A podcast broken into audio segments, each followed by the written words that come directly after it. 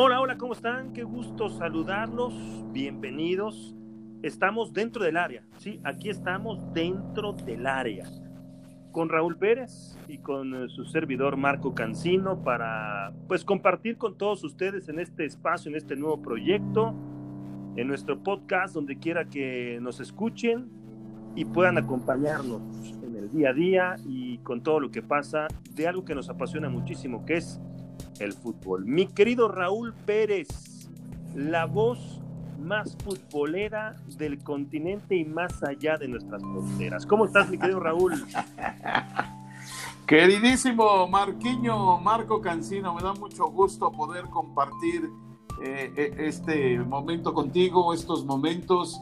Qué bueno que tuviste la idea y, este, me parece una iniciativa maravillosa y bueno, pues aquí estamos, sí, nos apasiona el fútbol y por eso estamos dentro del área, ahí donde crujen los huesos, donde hay que resolver las situaciones del fútbol. Ahí se resuelve todo, aunque claro, tiene siempre atrás un, eh, un, respaldo grande, todo se resuelve dentro del área. Sí, todo el espacio del campo es evidentemente importante, pero en el área ahí donde se define donde se pone todo lo emocionante en el fútbol, donde todos invariablemente con el grito del narrador, con la emoción de la pelota acercándose al área, es donde todos volteamos y donde todos nos apasionamos. Y la invitación para que nos acompañen, para que formen parte de esta historia con nosotros en este podcast dentro del área con Raúl Pérez y con Marco Cancino. Y para arrancar, pues en la víspera de lo que es el eh, fútbol mexicano, ya la reanudación de esta liga, Raúl, todo lo que hemos sufrido todos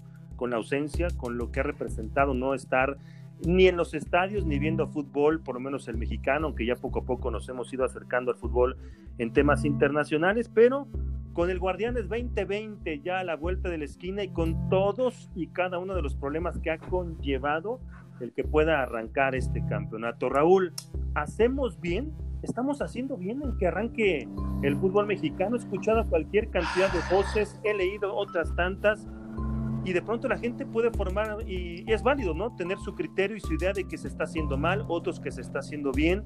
¿Hacemos bien, Raúl? Fíjate, Marco, que todos quisiéramos pensar que sí, porque todos queremos que ya empiece el fútbol. Entonces, uno, uno quiere que las cosas sean como uno quiere pero las cosas son como son y no siempre son como uno las desea. Sin embargo, eh, mira, si ya se está abriendo todo el país, me, me, refiero a la cuestión de la economía, a la cuestión de, de, eh, de, poder salir a la calle, de poder ir a un centro comercial, de poder, eh, de poder vivir más o menos cercano a lo que era lo normal, pues bueno, también en el fútbol se requiere o se está esperando hacer eso. La gente ya quiere ver fútbol, los futbolistas ya quieren jugar, los periodistas ya quieren hablar de fútbol mexicano, los narradores eh, ya queremos narrar fútbol, en fin, eh, eh, es muy complejo, muy complicado establecer esto, es una pregunta difícil, pero si ya todo se está abriendo, y el fútbol no se abre, pues entonces ahí sí haríamos mal. Creo que tenemos que ir con la dinámica que está tomando el país completo y, no solo el país, el mundo, aunque el país mexicano abre con, con sus especificaciones muy claras y con una eh, eh, circunstancia muy especial, pero si ya eh, se abrió el país, no puede quedarse lo demás cerrado, Marquiño. No sé qué opines tú, pero yo pienso que tienes que ir, está casi, casi hasta obligado el hecho de tener que empezar ya también con el fútbol y en ese sentido creo que está bien. Si, si fuera otra cosa, que, que, estuviera todo todavía medio cerrado, entonces sí te, diría que estaría mal. No puedes abrir completamente cuando en, en otros aspectos está cerrado, pero en esta dinámica creo yo que está bien. No sé qué opinas tú, Marquiño. Lo más importante siempre será la salud, eso está claro, ¿no? Y hay mucha gente que dice, no, es que no están pensando en la salud, es que están pensando en el negocio. Y yo me pregunto, yo pongo en el panorama y digo, a ver, pues está claro, entiendo que los restaurantes, entiendo que los locales, entiendo que las carpinterías, los mecánicos, todos y cada uno de los que nos estén escuchando que formen parte pues de, del día a día, ya sea en el terreno de, del negocio o como empleado, estamos regresando y tenemos que regresar poco a poco. Y esto no significa que, dejemos de cuidarnos. O sea, el Ah. hecho de que se reactive la economía no significa, listo, ya brincamos y ya se acabó el problema. No se ha acabado el problema. Y vamos a vivir con el problema encima durante mucho tiempo hasta que no haya una vacuna y se empiece a viralizar y se empiece a entender que esto pues ha quedado ya en un terreno del olvido. Pero yo no, yo, yo no estoy de acuerdo en eh, las voces críticas a rajatabla en los matices todo es malo o todo es bueno. Yo creo que hay que entender que la liga y los medios y el aficionado y todos estamos para, para sumar, para crecer, para hacer valer nuestros negocios, nuestra economía, para vivir el día a día y para comer.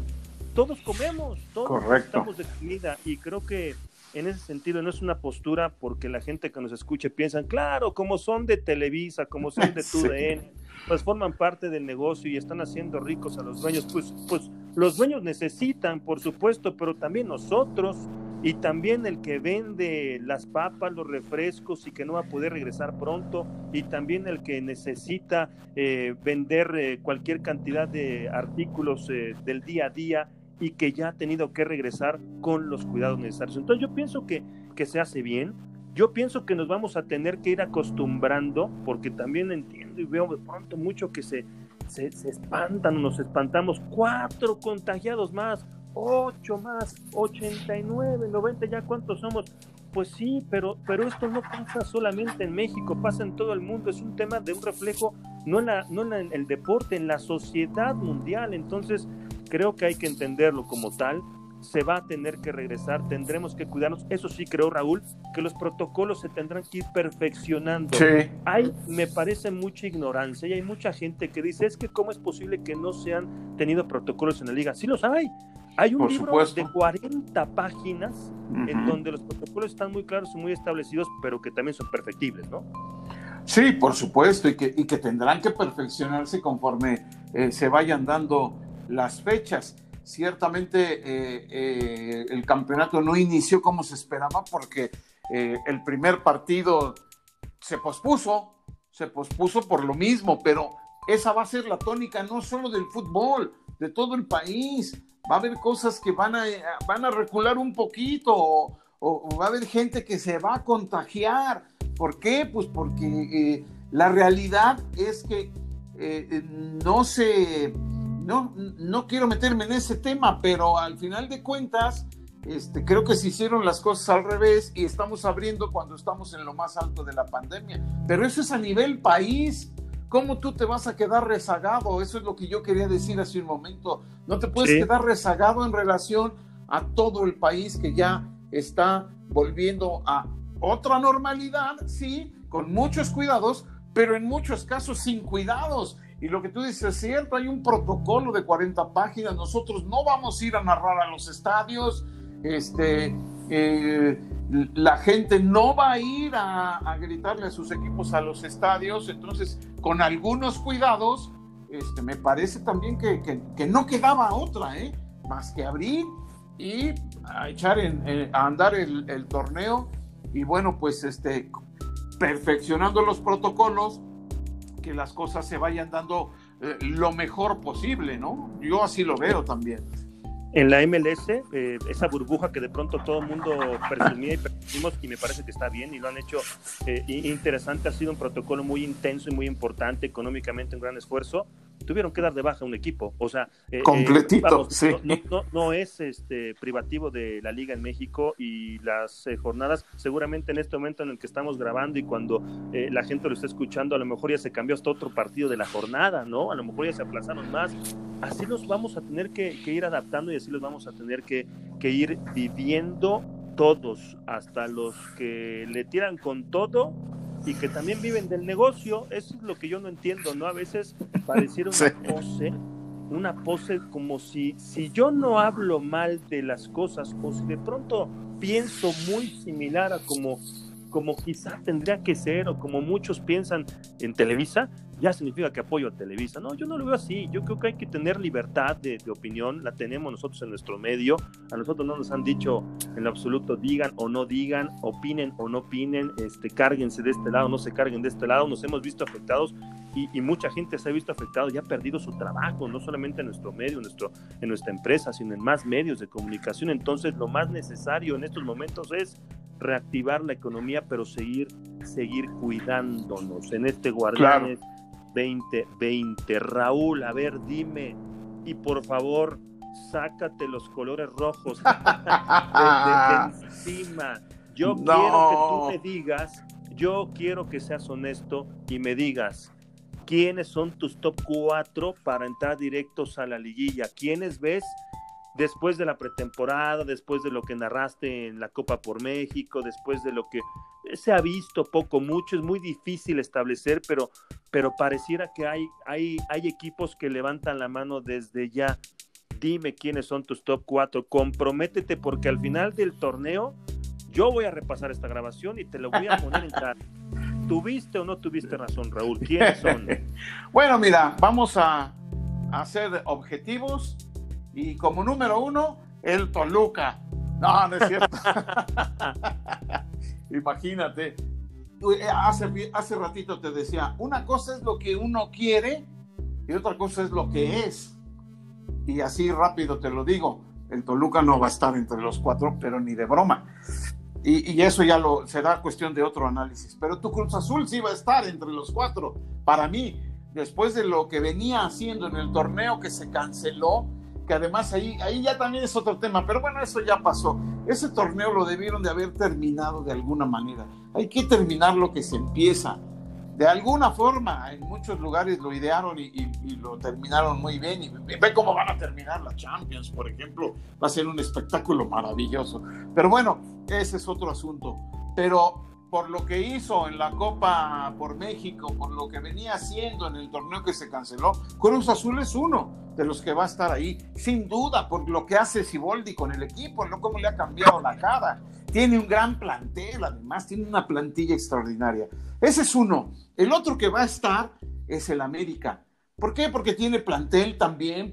¿Cómo el América? Sí, no estuvo muy bien en la Copa, pero la Copa era la pretemporada y ya sabemos que en las pretemporadas eh, no puedes ver al 100 a los equipos, ni, ni, al 80 ni al 70, los ves muy disminuidos porque apenas van tomando forma. Yo creo que Miguel Herrera va a llevar al América entre esos cuatro que van a calificar directos. Otro, pues,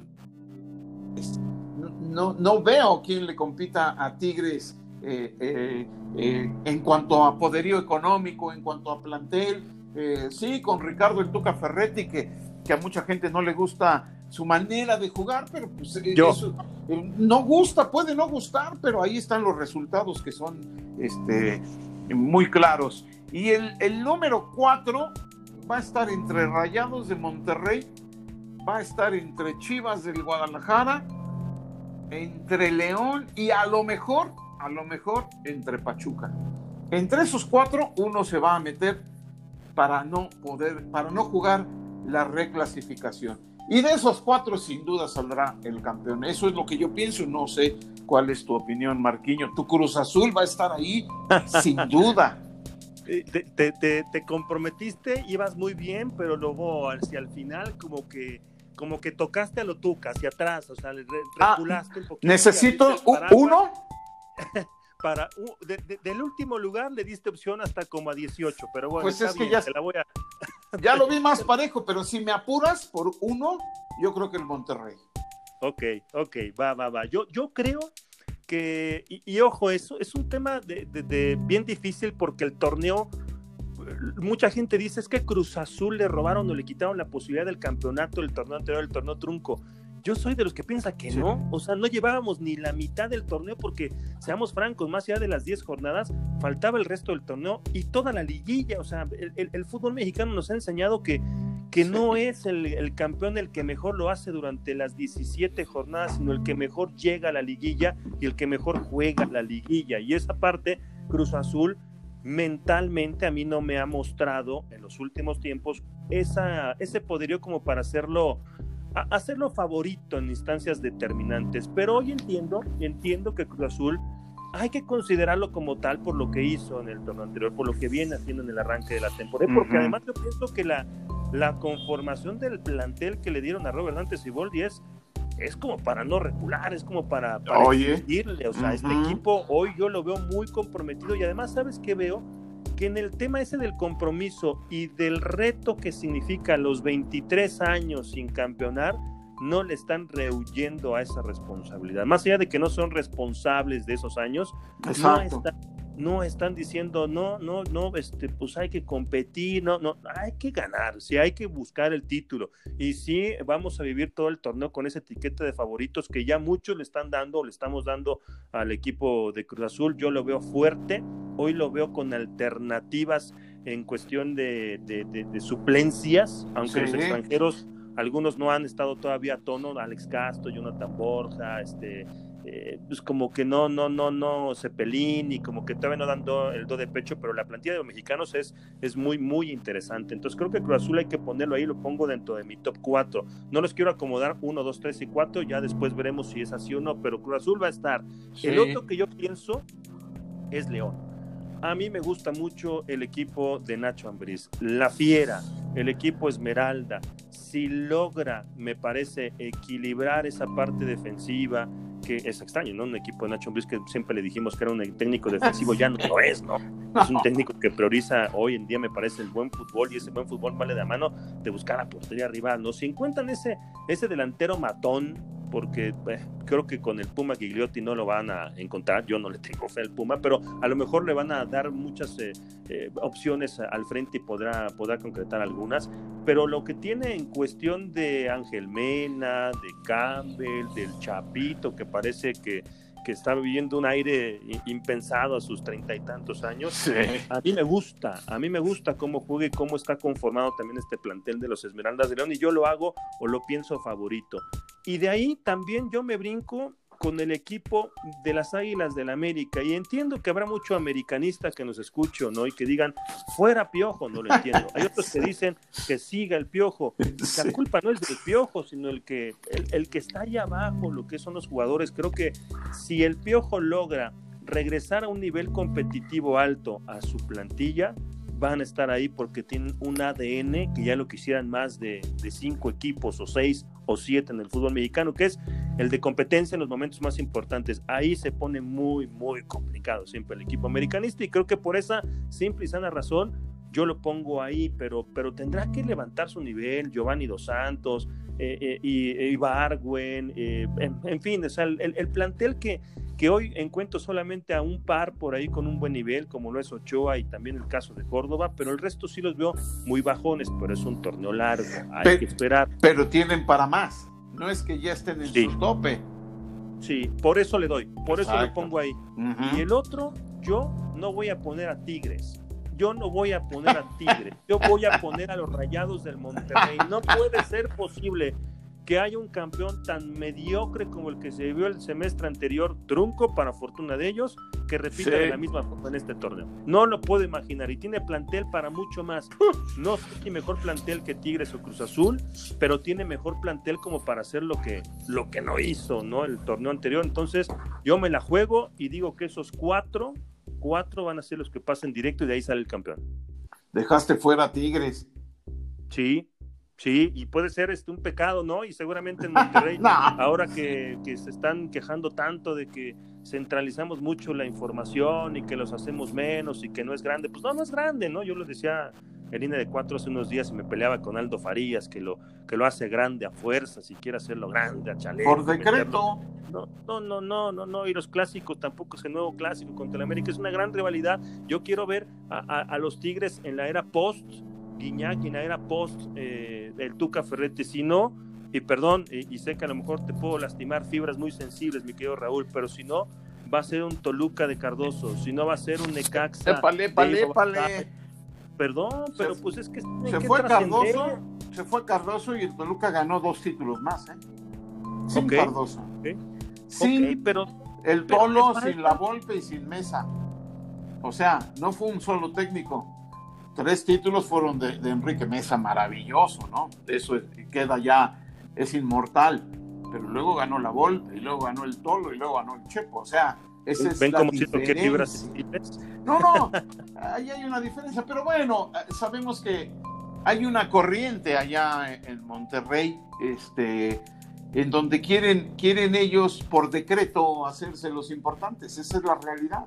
Siempre han sido importantes, siempre ha sido una gran institución. Aún cuando no ganaba, a mí me tocó ir mucho a Monterrey, narrar muchos partidos de los Tigres y de los Rayados, y, era una gran afición, siempre lo fue, y era una gran institución, le faltaba a lo mejor invertir bien y tener mejores jugadores como los tiene ahora, pero ahora quieren por decreto ser lo que, lo que, lo que no se gana por decreto, Marquinho, tú lo sabes. Eso se gana porque la afición lo, lo... Y el último juego que yo narré en el Estadio Azteca, América Tigres, que no fuera de liguilla, no hubo más de 25 mil personas en el estadio y todos le iban al América. O sea, Tigres no llena estadios más que en Monterrey y esa es la puritita realidad. Y esa es una situación que para trascender a más y para ser un grande, pues hay que, hay que cargar con esa con esa responsabilidad yo estoy de acuerdo contigo. Pues ahí están nuestros cuatro, ustedes que nos escuchen también podrán estar de acuerdo o no con nosotros, podrán decir, ¿cómo es que no ponen a fulano, perengano, sutano? Pues, pues es que yo creo que eh, no están o todavía están distantes eh, de las posibilidades tanto económicas como deportivas de los cuatro o de los cinco que hemos metido tanto Raúl como su servidor. Pero ahí queda el tema. Lo que sí es una realidad es que los Pumas, hablando de grandes, los Pumas, Raúl Pérez y Miguel González, yo no sé hacia dónde va esta institución, que yo he defendido como un equipo grande, pero con un presente que dista de ser de un equipo grande. Institución grande, equipo, equipo que no lo es. Y no sé dónde va a terminar sin Mitchell. ¿Cómo es posible que a días de que arranque el campeonato se les vaya Mitchell? ¿Es culpa de Mitchell o es culpa de toda esa inercia que se viene manejando y que se dice y no se dice? Tiene mucho que ver con el tema económico y la reducción sí. de Sí, claro. Claro, es un secreto a voces, claro que no, no, no lo han dado como una información oficial, pero hay un descontento tremendo. Pero no solo eso, eh, Pumas tiene eh, viene viviendo momentos difíciles desde hace mucho tiempo y, esto ya terminó en un caos. Un caos que es pues, cuando el capitán abandona el barco justo en el momento en que va a zarpar, ¿no? ¿Cómo lo vas a abandonar y ahora quién lo va a dirigir? Eh, eh, eh, es exactamente lo mismo. ¿Y por qué lo hace? Pues porque tenía motivos, motivos eh, que le dio el mismo equipo de los Pumas de la universidad y motivos que ya se supo que vienen de fuera. Entonces, si tienes una buena oferta, si es un equipo como el Valencia, no la podía dejar ir, no la podía dejar ir. Y, con toda pena y va, a lo mejor no regresa a México, no le importa, vas a dirigir al Valencia y yo creo que, y, con la situación que estaba viviendo, pues yo, eh, eh, dentro del seno de, de los Pumas de la universidad, eh, me parece que, aunque es criticable, cualquiera hubiera hecho lo que hizo Mitchell. Ahora, ¿qué va a pasar? No sé, no sé, el equipo es, es un verdadero caos y, Pumas, tienes toda la razón, se comporta a veces como equipo chico y lo que le queda de grande es una enorme popularidad, una enorme popularidad, porque si tú vas a cualquier partido de Pumas, fuera de la ciudad universitaria, fuera de su estadio, el estadio se llena, que es lo que decía hace rato que no ocurría con Tigres. Bueno, popularidad puede ser una de las partes que, que conformen todo lo que se necesita para ser grande. Pero bueno, este, lo demás lo están haciendo eh, como otros equipos, como lo que ha pasado con Toluca, para que veas que no me pongo nada más a defender así. lo que ha pasado con Toluca es muy similar, hay un caos ahí adentro que Ciña y el Chepo están tratando de acomodar, pero les está costando mucho trabajo. Y pasa, va a pasar lo mismo con Pumas, porque Pumas ahorita, en este momento, ya tocó el fondo. Entonces van a tener que tratar de sacarlo de ahí, de, de todo el, eh, eh, eh, el lodo que da el fondo para que vuelva a ser lo que algún día fue el equipo de la Universidad Nacional. Pues ya lo platicaremos en estos podcasts en los siguientes episodios. Ya encontraremos respuestas a todo lo que se está viviendo en el fútbol mexicano y ya veremos, es una realidad. Pumas yo sí lo veo como un plantel muy disminuido y que si se iba a quedar Miguel González Mitchell para terminar corrido a las primeras de cambio por esa falta de calidad en el plantel, pues mejor me voy antes de que me corran y me voy al Valencia donde seguramente uh. estará dirigiendo en la próxima temporada ya en la liga en España. Pues ya lo veremos, mi querido Raúl, y este primer episodio, ¿te parece bien de nuestro podcast dentro del área? Ha terminado.